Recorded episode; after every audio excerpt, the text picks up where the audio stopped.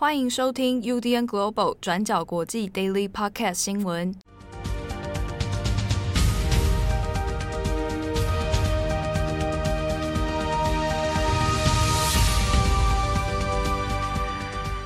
Hello，大家好，欢迎收听 UDN Global 转角国际 Daily Podcast 新闻。我是编辑七号，今天是二零二一年十一月十八日，星期四。好的，那这两天的 Daily Podcast 新闻呢，会由七号一个人来主持哦。哎，我们并没有发生什么事，只是刚好最近因为大家要打疫苗的关系，要轮流哦，所以现在工作上面会有一些调配。好，那也请各位听友呢多多包涵啦，这两天啊只会听到我的声音。好，那今天十一月十八号星期四的。国际新闻呢，我们先来讲几则哦。第一条，我们来看一下先前我们讲过的中国网球选手彭帅，那他到现在还是下落不明。不过呢，今天有一个蛮奇妙的一个突发新闻哦。那中国网球选手彭帅呢，他在十一月二号的时候，那在透过个人的微博账号，那发布了一篇很长篇的控诉文章，在文章里面他。指名道姓哦，讲到中国的前国务院副总理张高丽，那曾经对他进行过性侵这样的行为哦，那这个事情在那个时候就掀起了中国社群网络很大的这个震撼。那相关文章其实都已经被屏蔽了。彭帅个人的账号虽然还存在，但是你没有办法透过微博的这个关键字搜寻找到。你如果从 Google 来找的话是可以的。那相关的文字呢，包含他个人账号的一些内容。也都砍掉，剩下这个生日的祝贺文哦。好，那截至目前为止，其实彭帅都还没有个人对外的证实他目前的呃人身安全，他的下落到底在哪里。好，那先前呢，国际女子网球协会 WTA 那也有公开的做声援跟支持哦。那希望说，哎，彭帅的这个相关。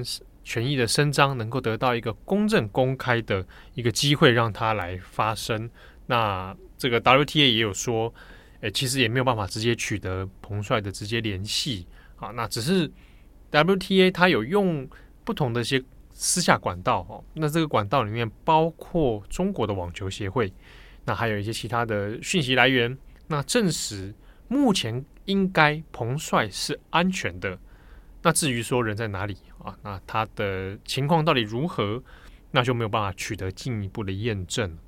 那 WTA 在先前就不久前，他才发布这样的公开支持之后呢，在国际体坛上面的一些网球选手，那包含这个奥萨卡瑙米哈、大阪直美、那乔科维奇等人，那其实有不少选手都有发声，或者是对这件事情来提出一些关切跟疑虑哦。那大阪直美也很直白的，就是说这种审查言论是不应该存在的。那也希望他早早日能够找到彭帅的下落。好，那所以在体坛上面，其实有不少名人也有出来关切整件事情呢。他的国际舆论又开始延烧。那就在十八号的凌晨，中国的官媒 CGTN，这个可能大家比较少听到，CGTN 全名叫做中国环球电视网。那它是隶属于央视系统底下的一个电视频道，那它是外语频道，总部呢，它也是设在北京，不过它的主要观众对象就是国际外语的各个不同国家哦，所以它会分语言，有不同的呃节目内容跟频道，所以在各个世界各地其他地方，有时候就会看见 CGTN。好，那 CGTN 就在自己的 Twitter 啊，因为它是国际频道嘛，所以它有设立 Twitter。在 Twitter 上面，就十八号凌晨的时候，突然发布了一个信件哦。那他是用图片档的方式贴到 Twitter 上面，就说这这一个信件呢是彭帅写给 WTA 主席的 email 内容。那这篇这封信呢，当然就是一个英文信。那信件的内容就有说到哦，它里面就说，哎，就是他以彭帅的第一人称口吻哦，他是声称是写给。WTA 主席 Simon，那就里面有讲到说啊，大家好，我是彭帅。那有关近期 WTA 所发布的消息呢，内容都没有经过我本人的确认和核实，也没有经过我本人的同意就发表了。有关于性侵的相关指控都不是事实，我没有失踪，也没有不安全，我只是在家里休息，而且一切都很好。再次感谢您的关心。如果 WTA 要再发表有关我的讯息的话，请先向我核实内容，并且征得我的同意。那身为一名职业网球选手，感谢大家的陪伴与关心。希望未来有机会能再和各位一起推广中国网球。我希望中国网球能够越来越好。再次感谢您的关心。好，那这一封信件它是全文是用英文，那做成图档就贴在了 Twitter 上面。换句话说呢，这是由官媒公开的彭帅的 email。那透过这个 email 内容，呃，就这个内容来说，彭帅目前是安全的，而且他甚至还反驳说有关性侵这些指控的事情哦，这个都不是事实。好，PO 出来之后，其实大家第一时间就已经看出他的破绽非常多，非常的粗糙。那这边来讲几个疑点。首先，第一个疑点是它的内文上面就很怪了哦。它的英文开头是 “Hello everyone, I this is 呃 this is 彭帅”。他用 “Hello everyone” 这件事情本身很怪，是原因是因为这个信应该是写给 WTA 主席个人的信。那为什么开头要跟大家打招呼？好，你的说话的对象到底是 WTA 主席个人，还是这是一封公开信？那它的全文里面呢？就有蛮多一些语感上面，你有点分不太清楚。他一下好像是在跟个人对话，一下又好像是跟群众对话。那这是第一个疑点。第二个疑点是，他这一个图档啊，上面就出现一个蛮，就是蛮吊诡的，是英文里面呢，那出现了一个游标，就是我们在 Word 打 Word 档案的时候，文字的时候。滑鼠上会点到游标嘛，所以就会有一个直线的一个一杠在那边。那偏偏呢，这个游标就停留在文件里面的第二行的 and a n d and 里面的 a 的这个部分就留着一杠在那边，那就很像是说，它可能是在 Word 档上面直接翻摄截图这个画面的。那这个很怪了，为什么是 Word 档？你这个不是 email 吗？还是你收到的是一份？Word 档吗？好，那截图的时候居然没有把注意到这件事情，那这个里面就是其实也是疑点重重哦。这是第二个疑点。第三个是，你这封信到底怎么样证明这是彭帅写的？好，他没有任何的呃签名或者任何的相关资讯来证实说，OK，这封信真的是彭帅写给 WTA。而且还有一个问题在于。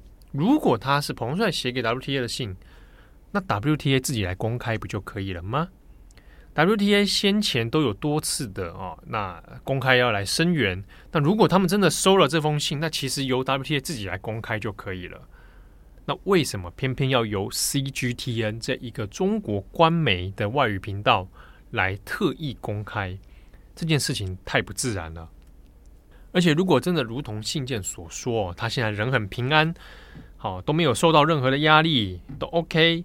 那为什么彭帅的微博到现在没办法发表新的文字？为什么我找关键字的时候还是没有？你通过微博、微信去找，都还是没有办法。好，那如果真的 OK 的话，那为什么不干脆就让彭帅透过自己个人微博来发表这个信就好了？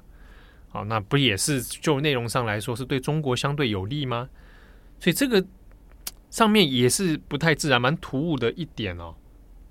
那再来就是，大家一看会觉得此地无银三百两哦，有点欲盖弥彰的地方是，你由官媒来代替宣布这件事情，那不就证实就落实了中国政府跟这件事情有关吗？好，所以种种的这样的怪异之处呢，所以 WTA 的主席 Simon 本人啊，他应该是这个整件事情的收件人。他就直接发布了一个声明哦，透过这个协会的官网发布声明说，他其实看到这个信哦，很难相信说真的是由彭帅本人写的啊，基本上不相信。好，那其实有很多的外媒记者，包含 BBC 的驻北京的资深记者哦，都有在自己个人推特上面，其实就在讲说这个信件其实太过粗糙了啊，那里面有太多的疑点呐、啊，包含说这个图到底谁截的。哦，那这个 email 如果说真的是的话，那又是谁寄的？那如果你回去看现在在这个 CGTN 它那一篇 Twitter 底下的留言，就看出来很多的大家网友们的极尽嘲讽之能事哦。就说哎，你随便拿一个信件就说是彭帅写的，那很多人就也开始模仿这个口吻，写出完全不同的内容，然后也说啊，这个是彭帅寄给我的 email，啊，所以他来这个方式来嘲讽官媒。这个官媒 CGTN 呢、哦，来这边也讲一下，他其实今年度也曾经有做过其他造假的新闻，就在今年的三月。三月份的时候，CGTN 在自己的这个官网上面啊，也发表了一篇文章。那这个文章呢，说是声称一个法国的记者，他是个独立新闻工作者。那曾经呢，在巴黎好几间新闻公司、新闻社里面工作。那就用他的名义啊，他的署名叫波梦。那他就发表了一篇这个个人的特稿。那特稿的内容就说，这有关于新疆的议题。那这个指控说，其实西方媒体很多都是在抹黑中国。实际上呢，他自己去新疆走过一遭，那看了所见所闻，并不是如同西方媒体所说的啊，什么人权问题啊，什么集中营啊，好等等。那这篇文章署名就是一个波梦法国的独立记者哦。那用这个角度来证实，来反证说西方媒体都在抹黑中国。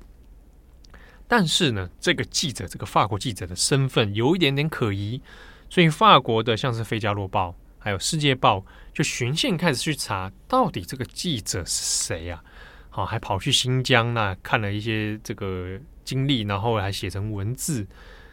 那《费加罗报》就有查出来，发现，诶，从法国的各个新闻工会还有各个新闻公司里面的相关资料。都找不到这位记者，换句话说，这记者身份是非常非常可疑的，可能根本就伪造他的工作经历。那一查也找不到这个人，结果寻线索里面去查，发现好，真的有一个记者真的在 CGTN 写了这个文字，只是他本人并不是所谓这位叫署名叫波梦的记者哦。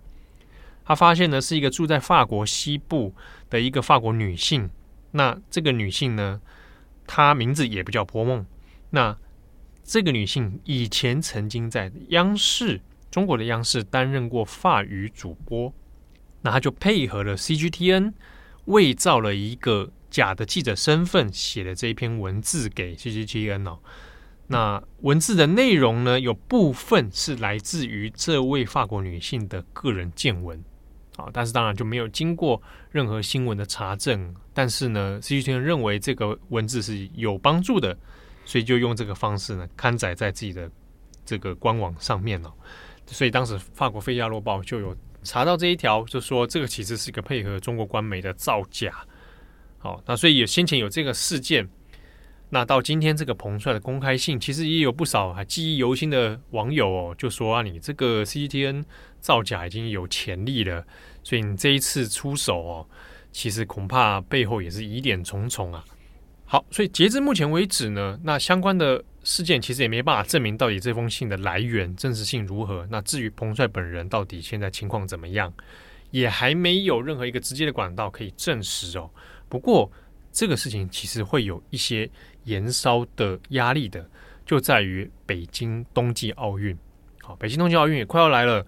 那这一个掀起国际体坛疑虑的事件呢，会不会变成之后抵制北京冬奥的一个变数？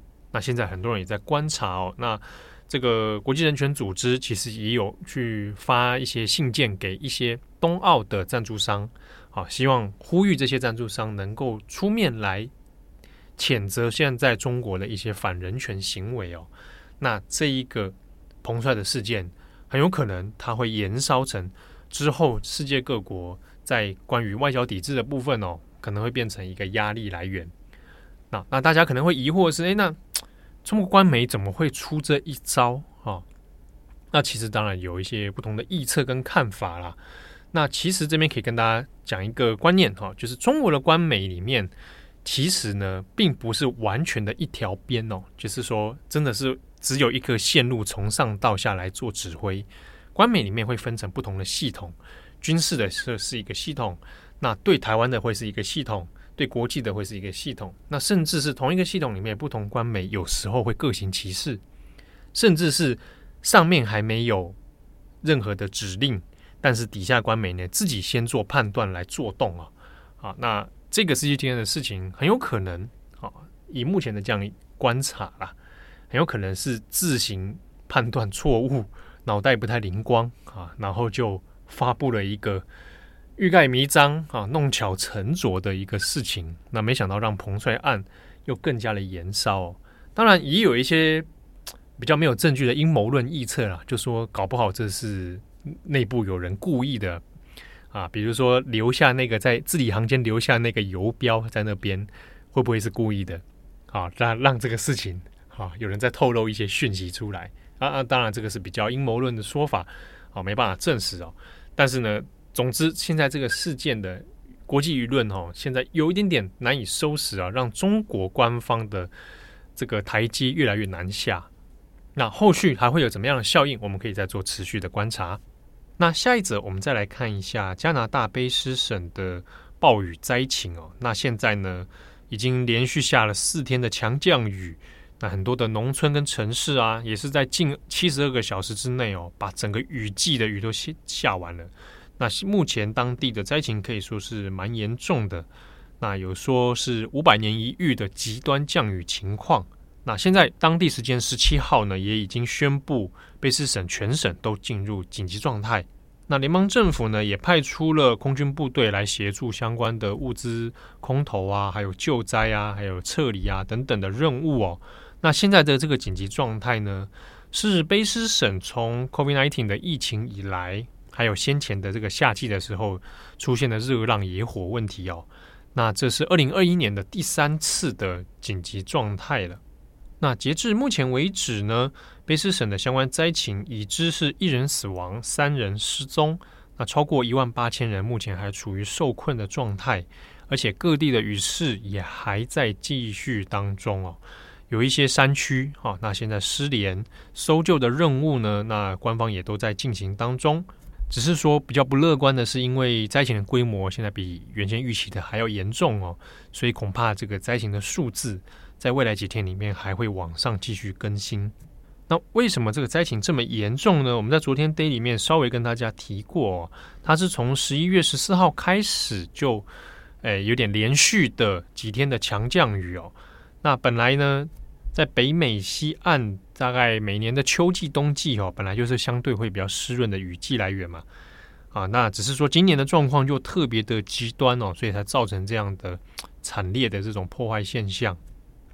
那也因为是短时间之内的大量降雨，好，所以这个状况其实超乎预期了。那在当地加拿大的相关新闻里面也有讲到，这可能是加拿大建国以来哦。最惨烈，而且损失会是最惨重的一次单一的气候灾难。那多离谱呢？就是二十四小时之内，把半个雨季的下雨的总量哦，全部给你灌进来。好，那现在压力更大的也在于这个温哥华这边哦，要作为一个港都，那温哥华港呢，现在它的连外的铁路都已经被洪水给冲垮，所以它进出口码头这边其实是几乎瘫痪的状态哦。好，那温哥华是加拿大的第一大港。而且呢，也是在北美很重要的一个运输要点哦，所以有可能会导致全球的船运因此受到一些影响。那先前已经因为这个疫情就大乱了啊、哦，那现在再又受到这样天灾气候影响，那十一月、十二月又碰到感恩节跟圣诞节的这样一个消费的旺季啊、那你会有一个很大的这个进出口的需求量。那现在遇到这个情况呢？之后，这个北美的供应链压力就会非常之大哦。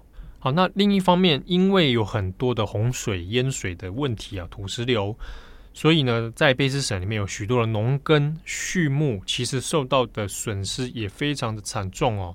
我们再从新闻画面里面就可以看到，呃，有很多这个农民他在抢救他们的牲口，啊，那或者是说冒险的去，诶，整理这个农耕地哦，然后抢救动物哦。好，那只是说现在有很多的这个家禽家畜呢，也因为水灾的关系被淹死。那后续的状况也包含说啊、那可能会有爆发这个禽畜的一些传染病啊。那如果不及早处理的话，那可能会有更多延续的问题。好，那更多详细新闻呢？这两条我们都有在转角国际的官网上面分别都有文字的细节报道，那也欢迎各位听友呢可以来参考。好，那祝福大家有美好的一天。我是编辑七号，我们下次见喽，拜拜。感谢你的收听。如果想知道更多资讯，请上网搜寻 UDN Global 转角国际。